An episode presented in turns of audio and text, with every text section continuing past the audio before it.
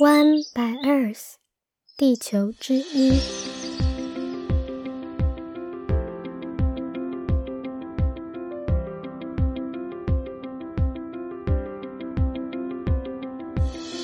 Hello，大家好，我是与大自然稳定交往中的小一。你现在收听的是 One by Earth 的第十一集节目。今天我想和大家谈一谈一个我挣扎犹豫了很久的题目，是关于农场与牧场。吃肉与吃素，这是一个我自己觉得争议性很大、说出真心话两边都不讨好的主题，涉及到某些根本的如何看待自然以及生命的观点。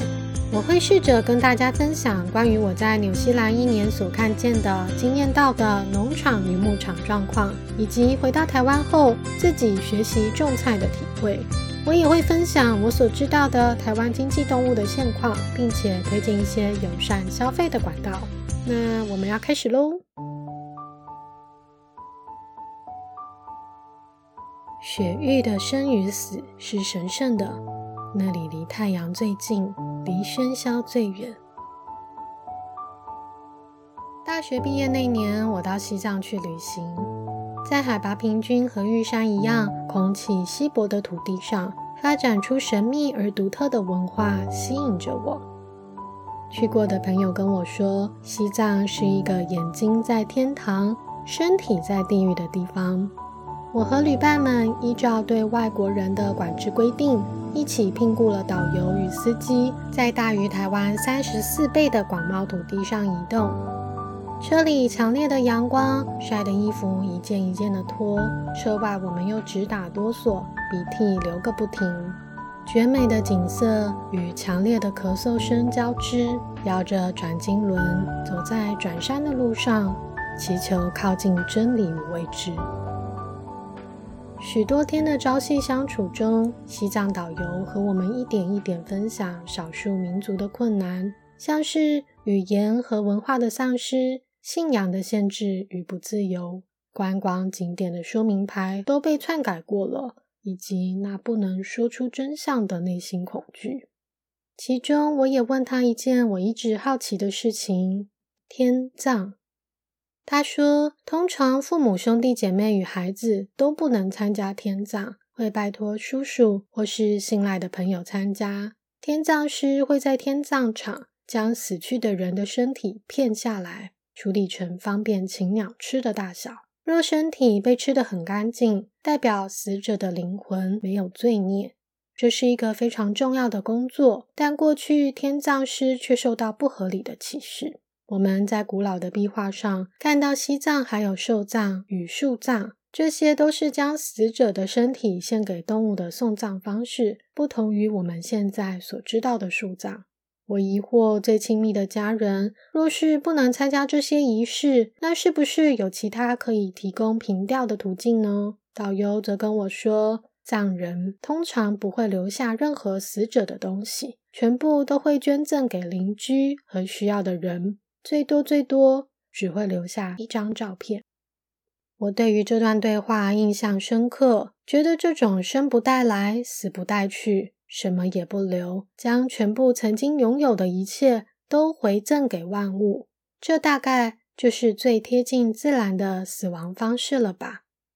而不知道是在这之前或是之后，我也一直期望自己死亡之时能够以食物的形式被其他动物吃掉，也深深影响了我在面对吃这件事情的看法。二零一九年。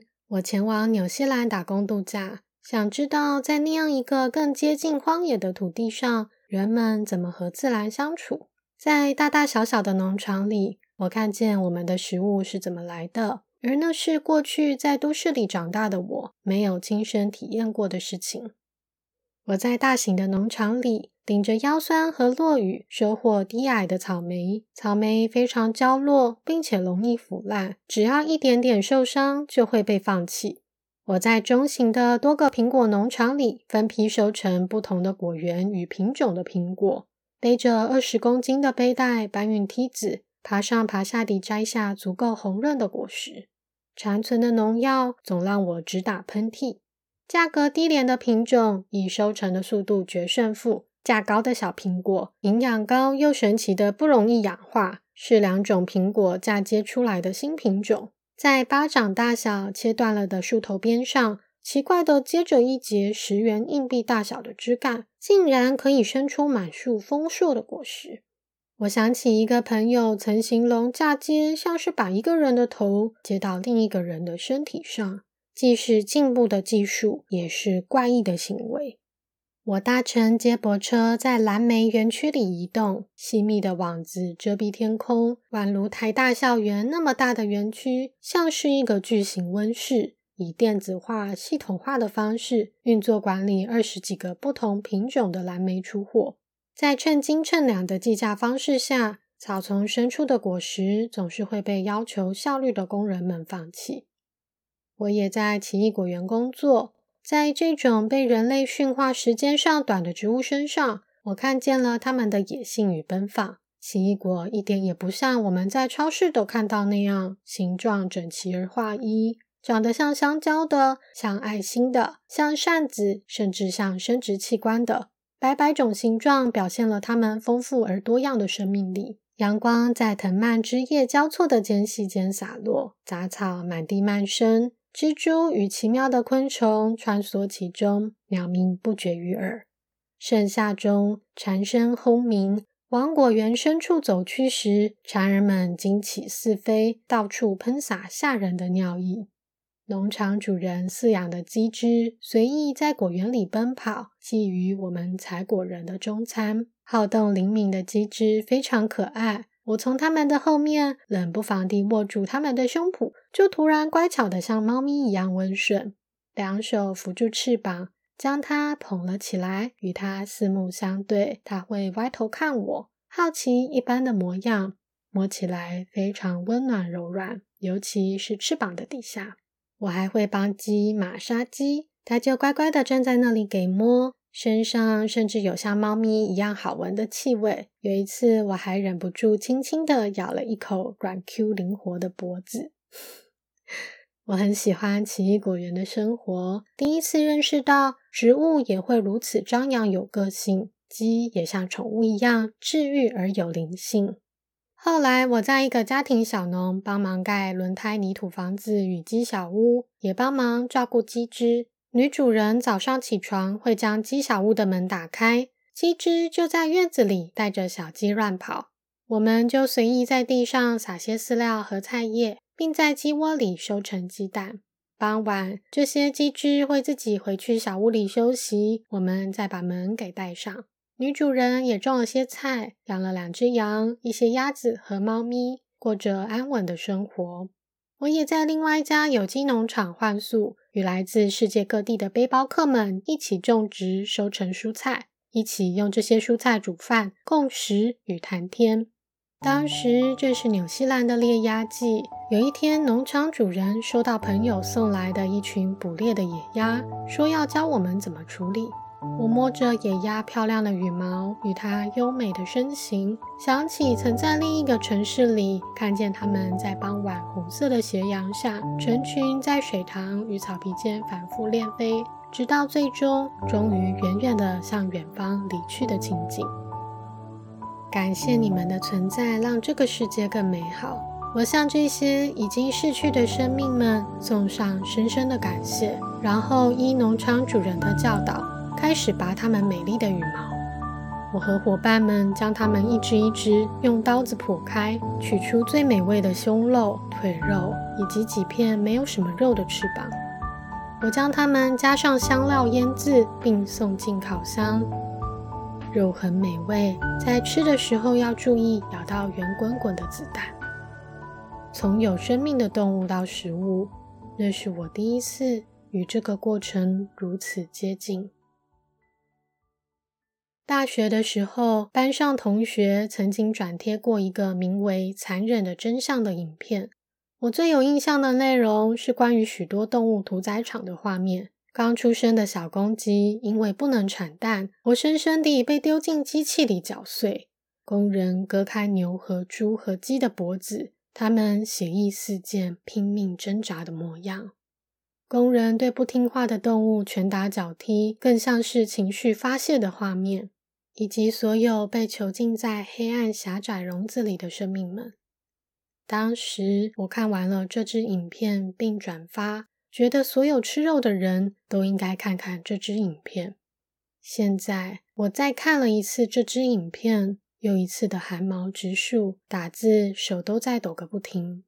其实我们进步的并不算多，许多残忍的事情依旧在发生。而我也仍然认为，所有吃肉的人都应该要知道，我们桌上的肉是如何从活生生、会走会跳、有感情的生命变成了肉。当时那位家里养了许多动物的同学开始吃素了，但我没有，因为我觉得所有我们吃下肚子的东西原本就都是生命，动物是生命，植物也是生命。而我应该要有直面夺取生命这件事情的勇气，并带着感谢活下去。关于植物与动物是否可以同等而语，我曾经在第六集节目提过一些植物神经生物学的研究说明。不过这个问题至今我也还在持续的思考着。回到纽西兰肢解鸭子的隔天，农场主人问我想不想尝试猎鸭，他可以教我使用枪支。终于来了，我心里想着，一个亲身亲手将有血有肉的生命变成食物的机会。连鱼都没有杀过的我，犹豫了两天，终于鼓起勇气回复他：“好，我想要尝试。”但我还没有机会尝试，就转到了另一个工作地点——牛羊肉牧场。原本我是想去奶牛场工作的，因为我非常的喜欢奶制品。但农场主人却介绍了牛羊肉牧场的换宿机会给我。曾经听从澳洲屠宰场打工回来的亲戚分享实际情况的我，可以说是带着觉悟去的。我甚至做好了心理准备，认为自己或许会因为冲击太大而开始吃素。但让我非常意外的事情是，那是一个有机牧场。而我觉得牛和羊在那里很快乐。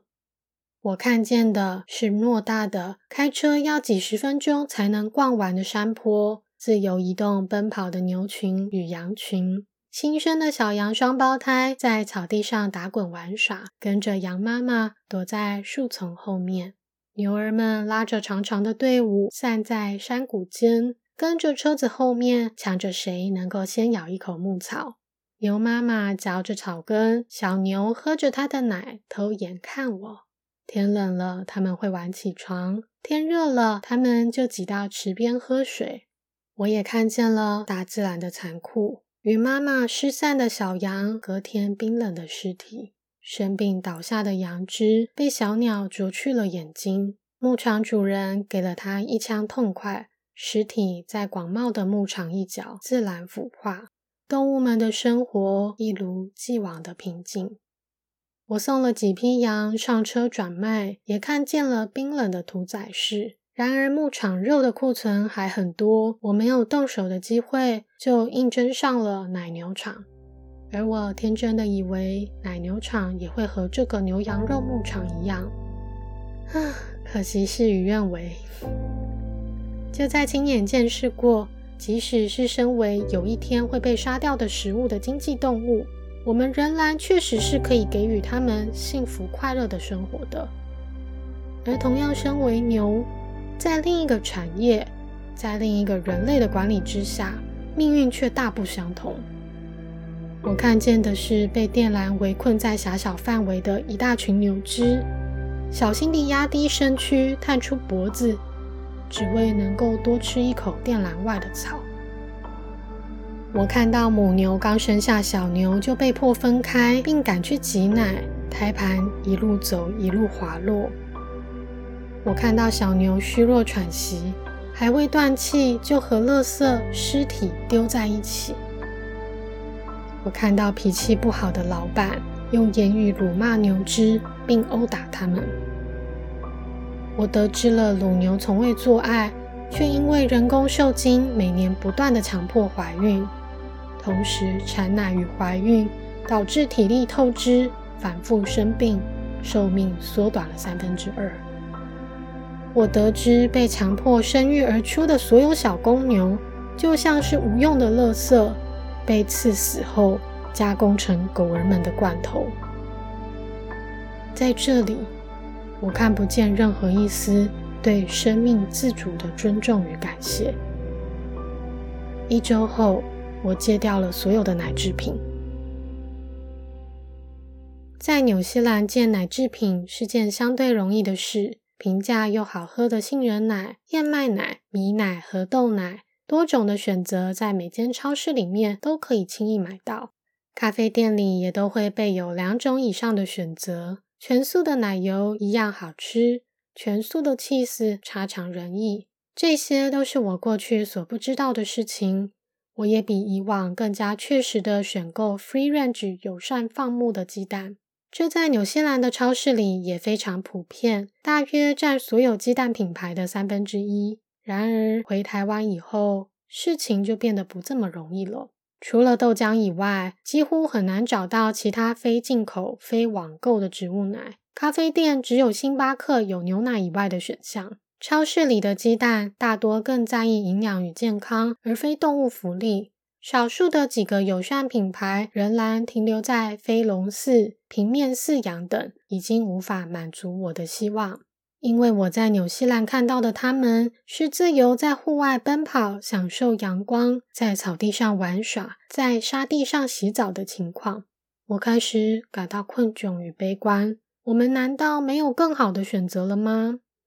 长期致力于各种动物福利的 NGO 组织。台湾动物社会研究会，他们不但不断揭露许多厂商与业者虐待动物的行为，例如大量灌水到牛只的体内以增加称重；身为水禽的鸭子被关在笼内无法展现天性；母猪住在狭小的栏位，终身不能翻滚运动等。他们也协助政府制定蛋鸡生产与猪只饲养友善定义指南。虽然这些目前都是非强迫性的，所以全国各地的友善厂商仍没有几家。但他们去年开始的友善鸡蛋联盟，目前已经审核通过了十七家放牧鸡蛋，并与家乐福合作贩售友善飞龙寺的鸡蛋。我曾经造访过其中一家叫做“小鸡咕咕”的厂商，个人蛮满意他们的小量经营的理念，给予鸡只干净的室内与户外的草皮空间。听老板说，他们明年还打算打造一个老母鸡的退休区，提供客人与蛋鸡互动与体验。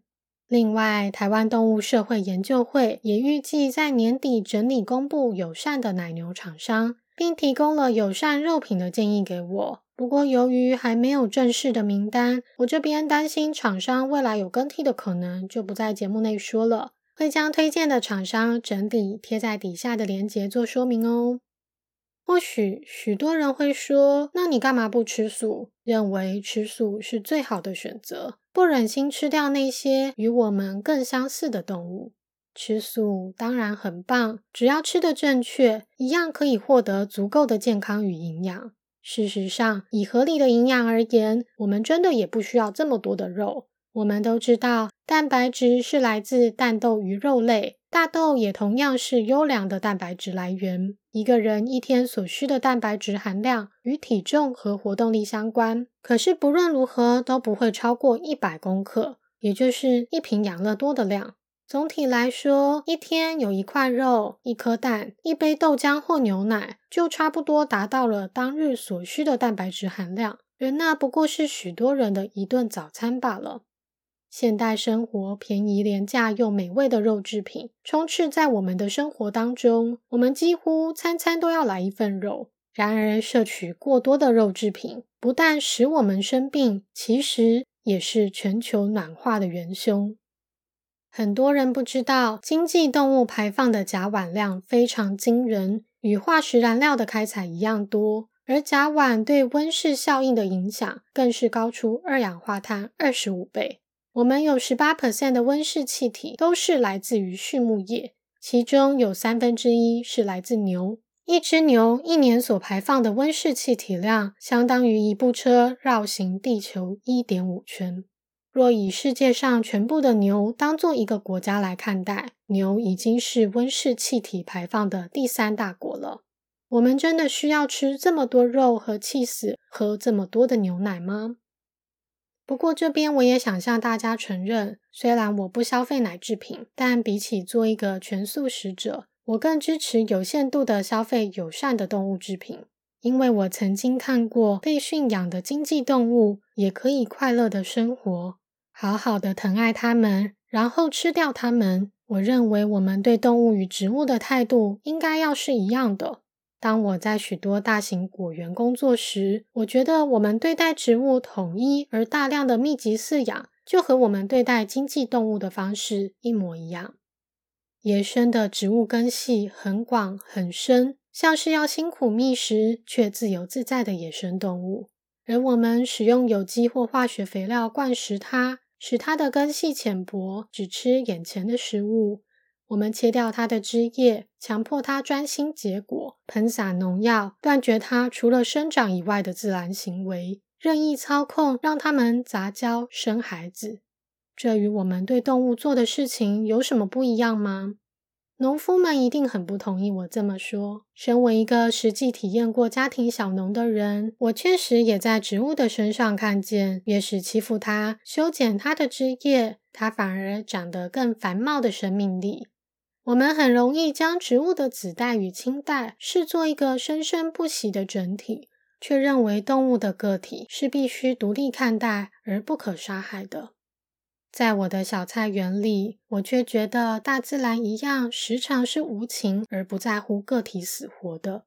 养了半个月、悉心照料的瓜藤，一只瓜牛咬断了茎，所有的叶子就枯萎了。瓜牛并不在乎要先吃叶子或是先吃茎。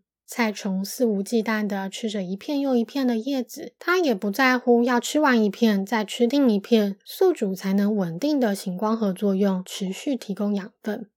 寄生蜂在菜虫体内产卵，卵孵化后，好几十只同时从活生生的菜虫身体里面钻出，并操控它的意志，以残存的体力继续保护蜂的幼虫。